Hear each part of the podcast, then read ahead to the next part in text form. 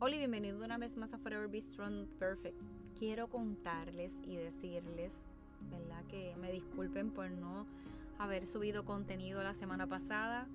Eh, a mí me encanta hacer esto. Me he sentido que me falta algo y esto es algo increíble. Es como una necesidad eh, y un espacio que tengo para poderme sentar, preparar y presentarles a ustedes algo bonito y por razones de, trabajo, que básicamente les tengo que decir que hace un mes o mes y medio pues no tenía, apenas tenía. Y pues el Señor me sorprendió nuevamente y salió un proyecto nuevo que no esperaba. Y pues el Señor me dijo, pues, toma para que tú querías trabajo, toma trabajo. Pero me hacía falta conectarme con ustedes, me hacía falta este tiempo para mí de estudio, de buscar algo chévere para poder subirlo. Y de ver esto me nutre tanto y, y me confronta a la misma vez, ¿verdad? Porque nosotros queremos que esto se acabe ya. Y de eso se trata el tema. Pero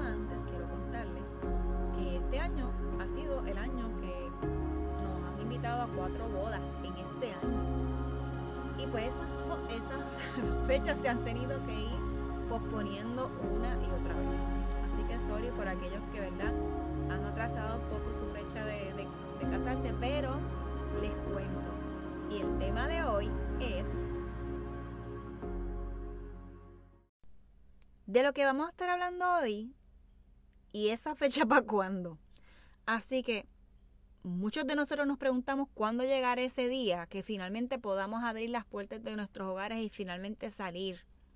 Finalmente decir, ay, por lo menos ya hubo algo de restauración en, esto que tal vez nosotros hemos, eh, tal vez no, que nosotros no hemos sido responsables y nos hemos cuidado como debemos. Pero nada, eso no es lo que quiero contarles. Así que esto llegó y nos ha atacado en, cualquier, en todas las esquinas del mundo, sin excepción, a todas las razas.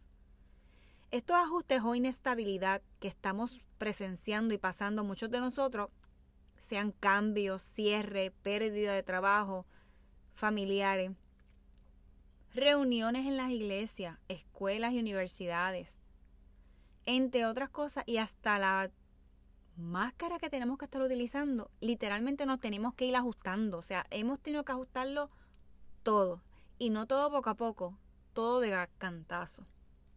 Mientras Leo estaba leyendo realmente de la palabra y tratando de comprender nuestra situación actual un poco, de tener calma en mi vida y poderla transmitir de alguna forma, porque la realidad es que no ha habido mucha calma, con otros ojos aprendí y entendí que el pueblo de Israel tuvo que pasar por una restauración. Como decimos en Puerto Rico, estaban al garete o en arroz y habichuela. Hacían lo que les daba la gana, sin pensar las consecuencias que esto pudiera traernos a largo plazo. Lo que pregunta que la pregunta que yo sé que muchos de nosotros nos hacemos es ¿cuándo esto terminará? ¿Y la fecha para cuándo? Esta fecha la tiene nuestro Padre. Y esto a nosotros no nos corresponde. Y eso fue un golpe bajo, mi gente, para mí. Así que esa promesa depende de Dios y el poder del Espíritu Santo, que ha sido un regalo para nosotros. Recordemos que es parte, ¿verdad? De esos dones que nosotros tenemos.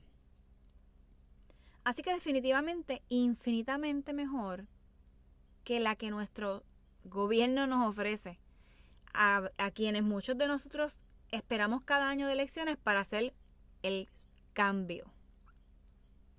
Como hemos hablado en ocasiones, no importa lo que la vida te traiga, recuerda que tienes un superpoder y ese, mis amigos, es el Espíritu Santo. Y nacieron con eso. Escuchen esto. No es la estabilidad externa que nosotros buscamos. Es la estabilidad interna que Dios nos da. En el libro de Hechos nos dice que la iglesia creció el garete, o sea, en inestabilidad. Fueron momentos bien inestables. Hubo pandemia, gobiernos que estaban al garete, que estaban inestables. La economía era cambiante constantemente. Hubo pestes, hambruna, guerra y otros. ¿Se les hace familiar? Así que podemos tener la esperanza de que esto, que esta temporada va a pasar. Y pasará. Es increíble que hay iglesias que hoy día existen, ¿verdad? Donde tienes que estar moviéndose de un lugar a otro. O sea, estas son iglesias donde las personas no tienen un templo en específico y tienen que estar escondiéndose para no ser atacados, arrestados o asesinados. Así que en ocasiones debemos recordar que muchos de nosotros tenemos libertad en nuestras creencias religiosas. ¿Por qué?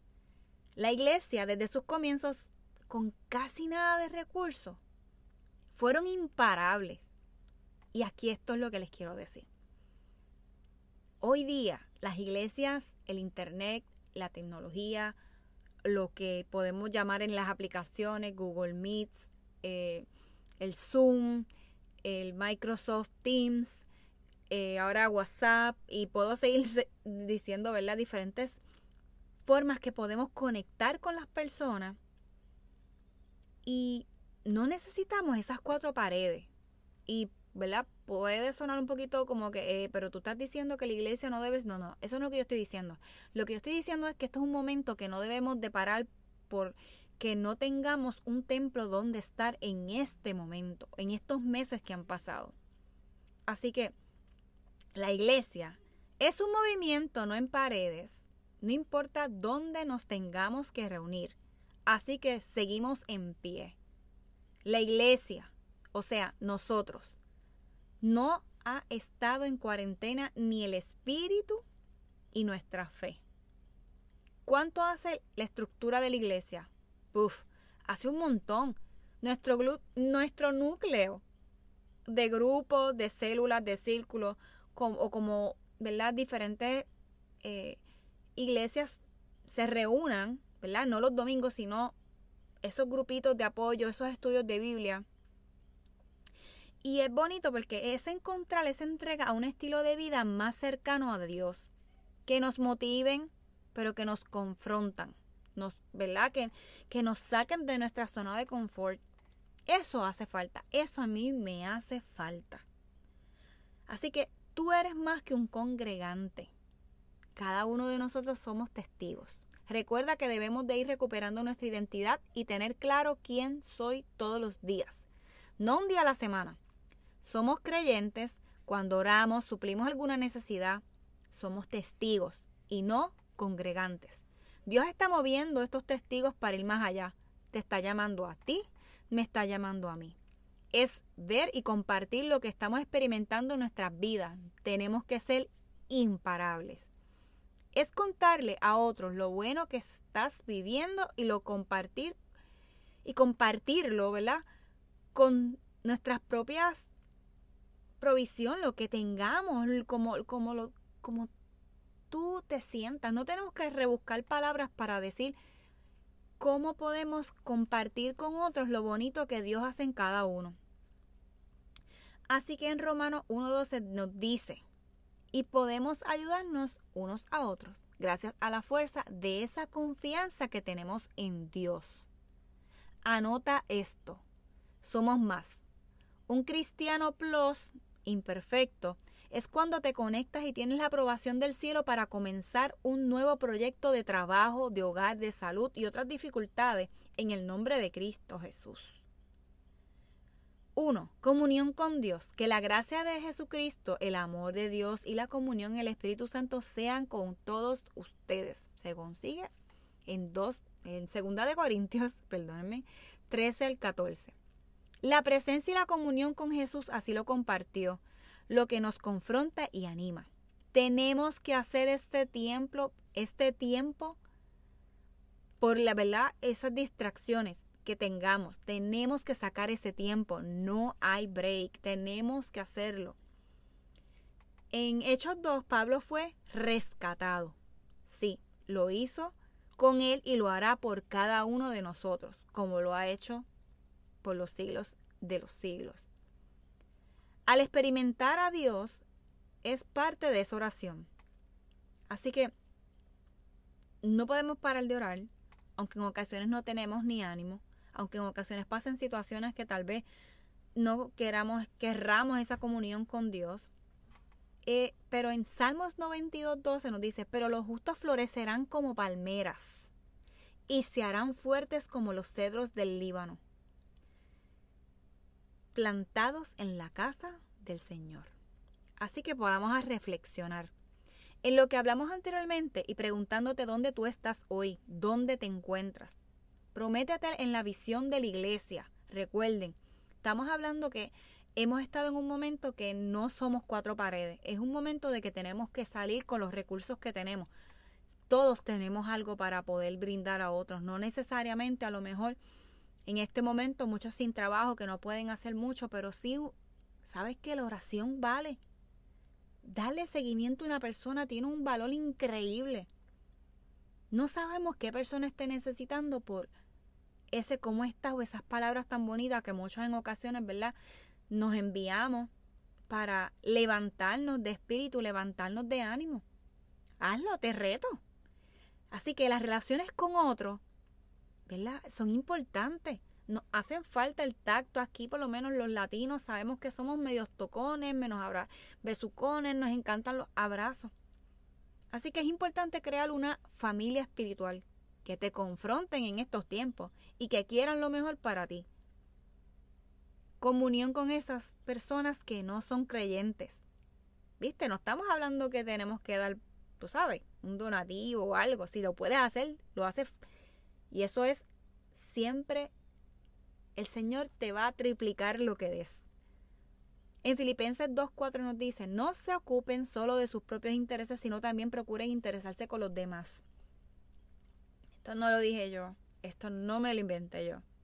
Qué lindo es tener amigos de fe, pero es más bonito es agregar valor con otros, más de la mano de, como lo hizo Jesús. La meta de mostrar amor a sus discípulos sumamente imperfecto. Tratemos de, de no enfocarnos en las cosas que no podemos tener en el momento, que pesan, que duelen, que uno necesita, que son parte del ya del DNA de cada uno de nosotros. Pero no podemos desanimarnos. Así que cojan ánimo, no importa si bueno, nos podemos no nos podemos ver tan cerca como uno quiere, y, pero es bien es bonito que en ocasiones cuando pensamos que algo triste nos está pasando, que hoy plantemos, ¿verdad?, nuestra mente y corazón, lo alineemos y replicamos ese ejemplo que Jesús nos ha dejado y nos sigue repitiendo cada vez más. Así que los dejo con un reto y aprovechemos, ¿verdad? La tecnología para vernos, podemos verlo. Yo sé que yo sé, yo sé, les estoy diciendo, yo sé lo que es no ver a tus familiares, amigos, a ese ministerio que tanto amas que tuviste que parar en un momento dado. Pero hay herramientas que podemos seguir utilizando para animar a otros. Y eso es lo importante. Podemos seguir reuniéndonos y dejándoles saber lo necesario que son en nuestras vidas, porque lo son. Así que para cerrar, no olvides que esa fecha la tiene el Padre y esto a nosotros no nos corresponde. Así que vive, descansa y confía en Él. Así que le pide a ese Padre que, que donde quiera que estén, los bendiga, que pongan su mano santa en su cabeza, en su mente, en su corazón y que nos dé calma, que nos dé tranquilidad, que nos abrace, porque necesitamos su abrazo, necesitamos sus palabras una y otra vez. Y necesitamos alinear nuestros pensamientos, Padre. Que tengan provisión a aquellas personas que no tienen trabajo en este momento. Súplelo, porque yo sé que tú tienes los mejores planes y los mejores caminos para cada uno de nosotros. Así que protégenos. Gracias Señor por la oportunidad de poder subir contenido de esta forma. Tratar de, de con lo que tengo poder bendecir a otros. porque esto no es para glorificarme, esto es para glorificarte a ti, Padre, porque tú has hecho demasiado por mí. Así que gracias, Señor, por eso. Así que hasta aquí, nos veremos hasta la próxima y espero que lo disfruten. Bye.